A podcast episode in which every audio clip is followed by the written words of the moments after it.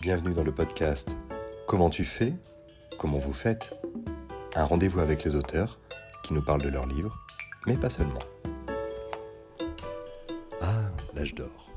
L'âge d'or, ça vous ferait entendre ruisseler l'ambroisie, chanter les nymphes, et peut-être même un Hermès voltant d'une divinité à l'autre. Mais celui de Cyril Pedrosa et de Roxane Moreil est assez différent. Il s'ancre dans un Moyen Âge fantasmé, qui a de nombreux points communs avec notre monde contemporain. Nous sommes actuellement à la Maison de la Culture d'Amiens qui nous accueille pour, d'une part, célébrer les deux tomes de l'âge d'or que Cyril Pedrosa et Roxane Moret ont signés chez Air Libre. Et puis, ben, comme je suis très chanceux, j'ai Cyril Pedrosa avec moi autour de la table, ainsi que Marilus Seva, co-commissaire de l'exposition. Bonjour à tous deux. Bonjour. Bonjour. Ils sont aussi intimidés que moi, c'est impressionnant. Marie-Lise, on, en parlait d'ailleurs hier. Lequel de nous deux est finalement le plus impressionné d'avoir Cyril Petrosa à côté? Euh, Je ne ferai pas de, concurrence, mais je pense qu'on doit arriver à égalité. on est pas mal, hein, parce que je, sens bien qu'il fait très très chaud ici tout d'un coup. Euh, une exposition magnifique, Cyril, que vous venez de découvrir. Alors on a la chance de vous avoir euh, à chaud, si je peux dire. Mhm. Qu'est-ce que vous avez vu Qu'est-ce que j'ai vu? Oh, J'étais euh, à la fois très ému et, très impressionné par le travail accompli. En fait, pour être franc, ça m'a donné l'impression, vous savez, que c'est plus grand que nous, enfin, que c'est plus grand que ce qu'on a fait presque. Euh, parce que euh, en, allant puiser, enfin, c'est-à-dire que, enfin bon, Marie-Luce en, parlera bien mieux que moi parce qu'elle, elle était vraiment à l'intérieur du, processus d'élaboration avec Roxane du commissariat de l'exposition. Mais ce que ça, ce que ça m'a donné à percevoir comme ça, c'est le sentiment, vous savez, d'être allé chercher nos sources là où on était, mais, mais du coup, de les, en, les faisant comme ça remonter à la surface, tout devient encore beaucoup plus ample, beaucoup plus large et beaucoup plus grand. Et puis en plus, après, visuellement, physiquement, l'exposition est extrêmement impressionnante. Et puis comme c'est un moment de ma vie, bah, c'est émouvant de, voilà, de le retraverser comme ça. Il faut le reconnaître, il y a quelque chose de vraiment d'épique dans cette, dans cette présentation, parce qu'il y a des drapés qui tombent du plafond avec une hauteur incroyable. Et alors, peut-être, moi j'ai noté la seule chose qui manque, c'est le TGV Paris-Nantes, dans lequel vous avez construit les prémices de l'histoire. Ça aurait été beaucoup une reconstitution de ce TGV Paris-Nantes. Marilus, comment vous avez travaillé euh, D'abord, le diptyque, l'âge d'or, comment vous le découvrez et comment vous avez travaillé par la suite en, vous disant il faut en faire une exposition, il faut en faire quelque chose de magique? Euh, L'âge d'or, bah, bah, comme, comme tout le monde, j'ai découvert en le lisant un, livre euh, bah, qui, a eu euh, presse, euh, dont on parlait. qui a multiplié les prix par ailleurs, prix voilà. prix Fnac France Inter. Absolument. Et, et la, Maison de la Culture, avec On a marché sur la bulle, a souhaité en faire une exposition. Une exposition qui devait avoir lieu l'année dernière. or, le festival a été annulé l'année dernière. On va arrêter de parler de cette année dernière. Elle n'existe plus. Donc on fait un bout en avant d'un an et on arrive à aujourd'hui. Et j'ai eu la chance finalement qu'il y ait eu une année dernière parce que grâce à cela, la Maison de la Culture a fait appel à moi pour euh, faire le commissariat de l'exposition. Et ça nous a permis euh, de, travailler dessus de manière euh, assez approfondie et, d'arriver bah, au résultat qu'on voit aujourd'hui. Alors Cyril, vous réalisez en plus l'affiche de la manifestation des 25e rendez-vous de la bande dessinée d'Amiens qui surplombe la Maison de la Culture qui nous accueille aujourd'hui déjà quelque chose d'extrêmement majestueux. Oui, tout est disproportionné. Euh, ah, il y a quelque chose de Gotham City, paraît-il, à Amiens depuis bien longtemps. Ce diptyque, euh, travaillé donc avec Roxane, l'exposition, on le dit très clairement, il y a un affichage de planches de, originales, il y a véritablement un parcours scientifique retracé. Vous, l'histoire, comment naît-elle entre vous euh, Je parle de l'âge d'or, hein, peu de votre histoire avec Roxane.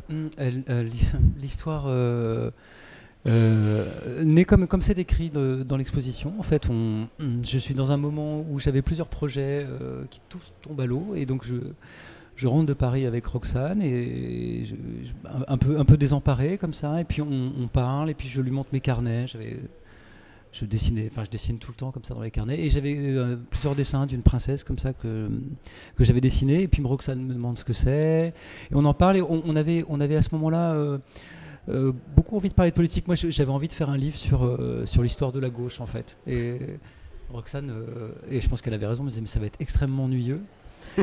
mais il se trouve que du coup, dans, dans, dans, ce voyage, quand on a commencé à, à, parler de ce personnage, à imaginer qui il était, tout de suite, on, l'a imbriqué avec nos pensées de l'instant, qui tournaient beaucoup autour de d'un échec de la gauche, en tout cas qu'on ressentait à ce moment-là. On ne va pas parler d'aujourd'hui, mais en tout cas à ce moment-là, on le ressentait déjà très fort. Et, très très naturellement, en fait, on, très vite, on a eu beaucoup beaucoup d'idées. Et, en descendant du train, je me rappelle très bien, j'ai dit à Roxane, mais en fait, on, va faire ce livre et on va l'écrire ensemble. Et voilà. Et ça s'est fait comme ça. Et, Tilda arrive de cette manière-là. Oui, Tilda, en fait. Euh, le, premier dessin que j'avais fait, en réalité, c'était un dessin de, Roxane, comme ça en armure, sur un cheval. Et, et, elle était, enfin, d'emblée, c'était, le personnage principal de, ce récit. Mais après, très très vite, il y a eu. Euh, on, a eu en tête, le, disons, l'envie qu'il fallait absolument pas qu'il y ait de héros providentiels dans cette histoire. Il fallait que ce soit un récit collectif, l'histoire de toute une société. Et, donc, euh, on, a très vite non seulement apporté plein, plein, plein, plein de personnages comme ça, qui, tous ont leur importance, comme, comme dans toute histoire, en fait, euh, y compris la nôtre. C'est-à-dire que chacun prend sa part, y compris dans les grands moments de bouleversement, et on y tenait beaucoup. Et puis, et puis essayer ensuite de, de, penser ça à, l'échelle, non pas d'une nation puisqu'on est au Moyen Âge, mais d'un État en tout cas, voilà, d'un royaume. Et, euh, et, ce qui fait que l'histoire a pris euh, très vite des ramifications. Et, après, il y avait ce processus un tout petit peu compliqué de, euh, de, de, se laisser emporter par, par le, plaisir de la fiction.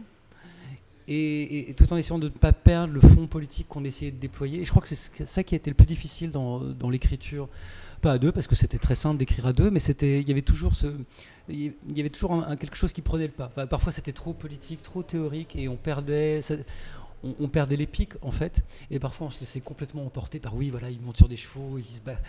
Et, c'était trop en fait, et, on perdait, on s'éloignait du sens. Donc euh, il y avait un, donc c'est pour ça que c'est un processus d'écriture qui a été assez long.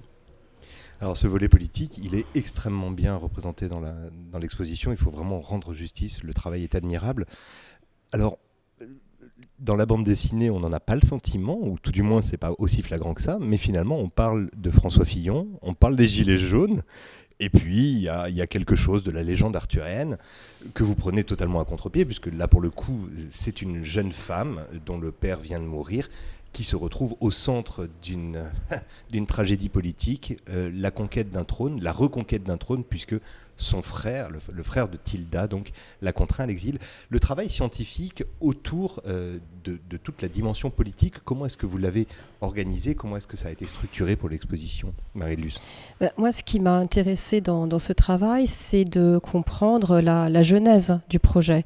Euh, au début, bah, comme tout lecteur, j'ai lu euh, L'âge d'or comme un récit, une fable du Moyen Âge, avec ses multiples aventures, ses multiples rebondissements, et bien sûr une utopie et, euh, qui, portée par une utopie qui est, euh, euh, qui est très touchante à la fin. Je ne dirais pas la fin pour ceux qui n'ont pas lu encore l'ensemble. Et, c'est en parlant avec Roxane, puisque finalement ce commissariat qui m'a été confié est devenu un co-commissariat réel, où Roxane m'a expliqué ce, ce qui les a amenés à, à écrire cette histoire, leurs sources, leurs influences contemporaines. Euh, leurs références historiques. Et je me suis dit, il faut le montrer. On ne peut pas que dire dans des panneaux d'expo, euh, mais oui, les, gilets jaunes, pas les gilets jaunes parce que ça arrive après, mais euh, ça nous a influencés. Et c'est ainsi qu'on se retrouve avec des unes du canard enchaîné en plein milieu de l'exposition. Alors l'atmosphère médiévale qui s'en dégage versus tout d'un coup les pages du volatile, il y a quelque chose d'impressionnant tout de même. Impressionnant, mais c'est tout à fait juste dans la mesure où, de toute façon ce récit, même si c'est une fable qui, qui prend place dans un, univers... Euh, médiéval fantasmé, en, réalité, c'est un récit qui parle d'aujourd'hui, fondamentalement. Donc, euh, c'était, pour nous, c'était une évidence euh, quand on le faisait. Euh, mais je trouve ça particulièrement réussi d'avoir réussi à le rendre palpable là. Euh, parfois, quand on pose des questions là-dessus, c'est un tout petit peu laborieux à, déployer, d'expliquer pourquoi, comment, pour quelles raisons. En fait, on s'est dit qu'il était plus pertinent d'user de, de, la fable et du passé pour parler d'aujourd'hui, pour que ce soit plus audible, etc. Mais là, mais là c'est très évident, en fait. Euh, c'est simplement le fait de réussir à se décentrer et de nous mettre à, une autre place, mais une place qu'on connaît aussi. C'est-à-dire qu'on connaît les combats du passé, et de se dire, ben voilà, ce qu'on vit aujourd'hui, ça ressemble peut-être à ce qui a été vécu avant. En fait, on est peut-être dans la même situation exactement, et peut-être qu'on peut le voir, et peut-être qu'on peut voir du coup euh, une utopie possible de la même manière que par le passé, des utopies étaient possibles, elles étaient invisibles, elles étaient pourtant là devant, à portée de main, en fait.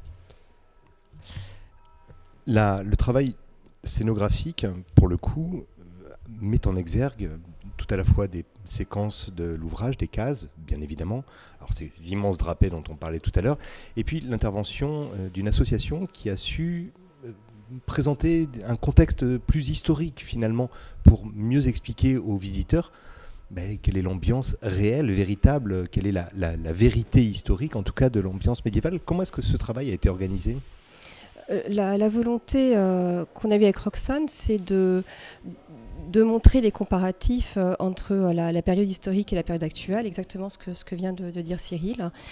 Euh, et, donc là, c'est Roxane qui a pensé à faire appel à ce groupe de jeunes historiens, jeunes universitaires qui s'appelle Actuel Moyen Âge, qu'on peut retrouver, hein, ils ont un site internet, dont, le propos est de vraiment faire une analyse historique sur des thématiques et de les mettre en lien avec la société actuelle. Et on a choisi à peu près six thèmes avec eux la couleur au Moyen Âge, euh, être tyran au Moyen Âge, le féminisme au Moyen Âge, autant de thématiques qu'on retrouve dans l'âge d'or et sur lesquelles euh, eux étaient très heureux de travailler. Ah bah ça, c'est vraiment une approche historique vraiment fascinante, là, pour le coup. Ça, correspond aux recherches que vous avez faites. Il y a eu jusqu'où vous êtes allé pour vous imprégner de, cette époque médiévale?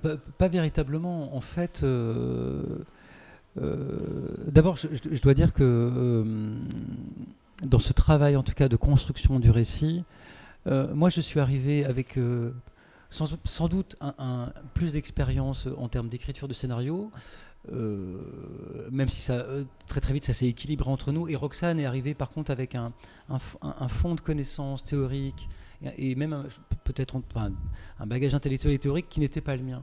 Et il y avait quelque chose de très complémentaire comme ça, et qui, et qui s'est nourri et qui s'est tissé et qui était extrêmement agréable dans la, manière de travailler. Euh, après, on n'est pas parti euh, du tout sur ni une recherche historique ni réellement théorique. En, fait, on, est parti sur quelque chose de beaucoup plus simple, en réalité, euh, qui était très ancré dans l'instant. nous, ce qu'on voulait essayer de saisir, c'est à la fois ce qu'on percevait autour de nous à ce moment-là, et je pense qu'il qui n'a pas beaucoup changé depuis, peut-être même qui a empiré, en tout cas, un, disons, un sentiment de désarroi, euh, et d'essayer euh, de lui donner forme et de rendre audible un discours qui nous paraissait vraiment très très difficile à tenir. Mais c'était très simple, enfin d'une certaine manière, ça c'est très simple, c'est très simple. Euh, après, je pense que Roxane, par son parcours universitaire et ses connaissances, assez naturellement, en fait, elle, a, tiré des fils, elle a, fait des liens. Mais c'était assez instinctif, euh, en tout cas de mon côté. Je ne sais pas comment Roxane en, parlerait. Peut-être qu'elle, elle pourrait vous dire très clairement où elle allait puiser. Mais quand on, quand on parlait, quand on travaillait, on n'allait pas euh, hop, plonger dans des livres, ouvrir, relire. Non, pas du tout. C'était vraiment dans l'instant. Il y avait beaucoup d'oralité, en plus, quand on travaillait. On se racontait des histoires. et puis, et c'était très simple, en fait. Est-ce que vous expliquez que vous avez euh, pris plaisir à tordre, je vous cite, hein, Cyril, à tordre et à transformer les codes familiers qu'on a assimilés depuis l'enfance? Vous êtes appuyé sur une espèce de préjugé qui nous reste, d'intuition, de, vision idéalisée finalement. Oui, enfin, c'est à la fois des préjugés sur le Moyen Âge en partie, et puis après, c'est vraiment puiser sur... Euh, tout cet imaginaire commun qu'on a autour des fables, enfin des contes de Perrault, etc. Voilà, c'est une, représentation, par exemple, médiévale, dont on sait qu'elle est absolument fictive. Enfin voilà, c'est une construction, mais, mais qu'on partage. Et donc c'est toujours, c'est très intéressant dans la fiction euh, d'utiliser les clichés ou les a priori des spectateurs ou des lecteurs. C'est très intéressant parce que ça fait un terreau commun qui est acquis. Et alors après, c'est euh, c'est un point de départ, c'est qu'est-ce qu'on fait de ça? Où est-ce qu'on les amène? Et c'est très intéressant de partir de, figures ou de stéréotypes qui existent. Euh, et puis après, pour les surprendre, ben, par exemple, bon, je sais pas, le, motif de la forêt ou les figures des paysans. Euh, c'est des choses qu'on retrouve dans plein d'histoires médiévales, etc. Mais moi, ça m'amusait beaucoup et j'étais vraiment très très heureux, par exemple, du, rôle qu'on a réussi à donner à ces trois paysans et à l'un d'entre eux en particulier. C'est complètement aux antipodes, par exemple, de ce qu'on retrouve d'habitude dans ce genre de récit. Et là, on se retrouve avec un personnage qui tout à coup, qui est le plus démuni de tous les démunis et qui devient le personnage clé de cette aventure. Moi, j'adore ça. Enfin, je suis très très heureux qu'on ait réussi à faire ça. Alors, de l'imaginaire collectif, vous avez fait quelque chose d'absolument sublime en deux tomes, ce qui est encore mieux. Et puis, euh, Marilus, vous avez, vous, apporté une patte musicale supplémentaire. Pas vous directement, bien évidemment, euh, mais il y a un certain Édouard Perrault qui est venu apporter une ambiance, une construction musicale autour de l'œuvre. Comment est-ce que tout cela s'est organisé? Édouard Perrault travaille avec la Maison de la Culture. Il fait partie du label bleu. Et, donc, c'est la Maison de la Culture qui a proposé de, mettre en, son euh, l'âge d'or et, le choix qu'on a fait, c'est de dédier une salle à, la création d'Edouard Perrault. Donc, Edouard Perrault a créé vraiment une bande-son de, de l'âge d'or. Il, y a une dizaine de morceaux qui sont tous euh, euh, très impressionnants, très beaux. Euh, on peut s'asseoir, on écoute et, on rentre dans un univers. Et, on, on, regarde les planches. Quelque chose de méditatif, véritablement. À de réellement méditatif, et on sort de cette salle on, plane tout en regardant l'exposition. C'est très impressionnant, c'est un grand artiste. Le duo Perrault-Pedrosa est une drogue à accoutumance, manifestement. Bien, Cyril, il y a aussi tout ce volet, donc politique, on en a parlé bien sûr, mais toute cette partie d'engagement. Alors, artiste engagé au XXIe siècle, c'est un bien grand mot, mm. mais vous avez eu quelques combats ces derniers temps, notamment concernant la loi sécurité globale, et puis ben, le raccourcissement des libertés, si on peut le dire avec un bel euphémisme qui vous a incité à dévoiler le portrait de 388 députés qui avaient décidé de, de nous couper finalement l'herbe libertaire sous le pied. Ça, la bande dessinée reflète un engagement personnel elle, peut, enfin, elle a aucune obligation à le faire. Hein. la vôtre alors hein. Les vôtres, pardon. bon, dans, dans, le cas de, de, de, de l'action qu'on avait fait, parce que c'était une action collective, je, n'étais qu'un élément parmi d'autres et j'étais j'étais pas celui qui avait eu l'idée de tout ça. J'avais même euh, on a eu beaucoup de réflexions, enfin, et j'avais beaucoup de questions sur cette action, et finalement, je suis très heureux parce que je trouve qu'elle était particulièrement efficace. Euh, euh, bon, pour répondre rapidement, bon, d'abord, il y a vraiment des artistes engagés au XXIe siècle, il y en a quand même pas mal, mais qui ont vécu des moments difficiles même et qui ont parfois payé de leur vie.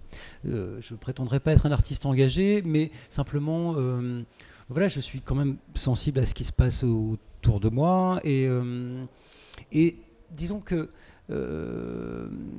c'est un sujet complexe. Hum, il est difficile lorsqu'on a l'occasion d'avoir un tout petit pouvoir comme celui qui est de pouvoir parler dans ce micro, de ne pas en user lorsqu'on sent que c'est nécessaire. Voilà.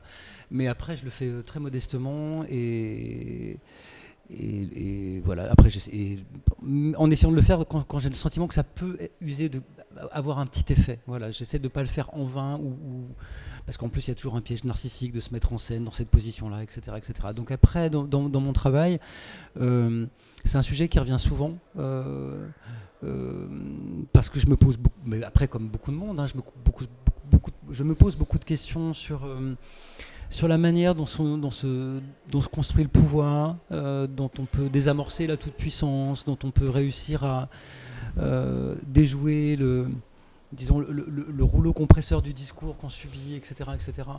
Et, alors, la merveille, c'est que dans les livres, on a un immense espace de liberté.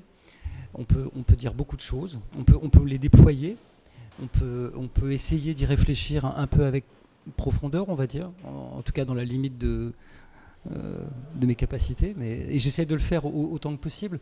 Euh, mais je trouverais ça étrange, mais, mais pas par, par, par, essence comme artiste ou parce que la bande dessinée impose ça, mais, mais à titre personnel, je ne pourrais pas faire autrement. Euh, mais c'est parce que je crois aussi parce que ce que je fais dans mes livres est toujours très très lié euh, à ma vie, à mes questions. J'ai pas beaucoup d'imagination. Et non, mais c'est vrai, j'en ai, ai, j'en ai peu, j'en ai peu. Et mais par contre, je non, non, mais je ne dis pas ça pour minimiser mon travail. J'ai des qualités.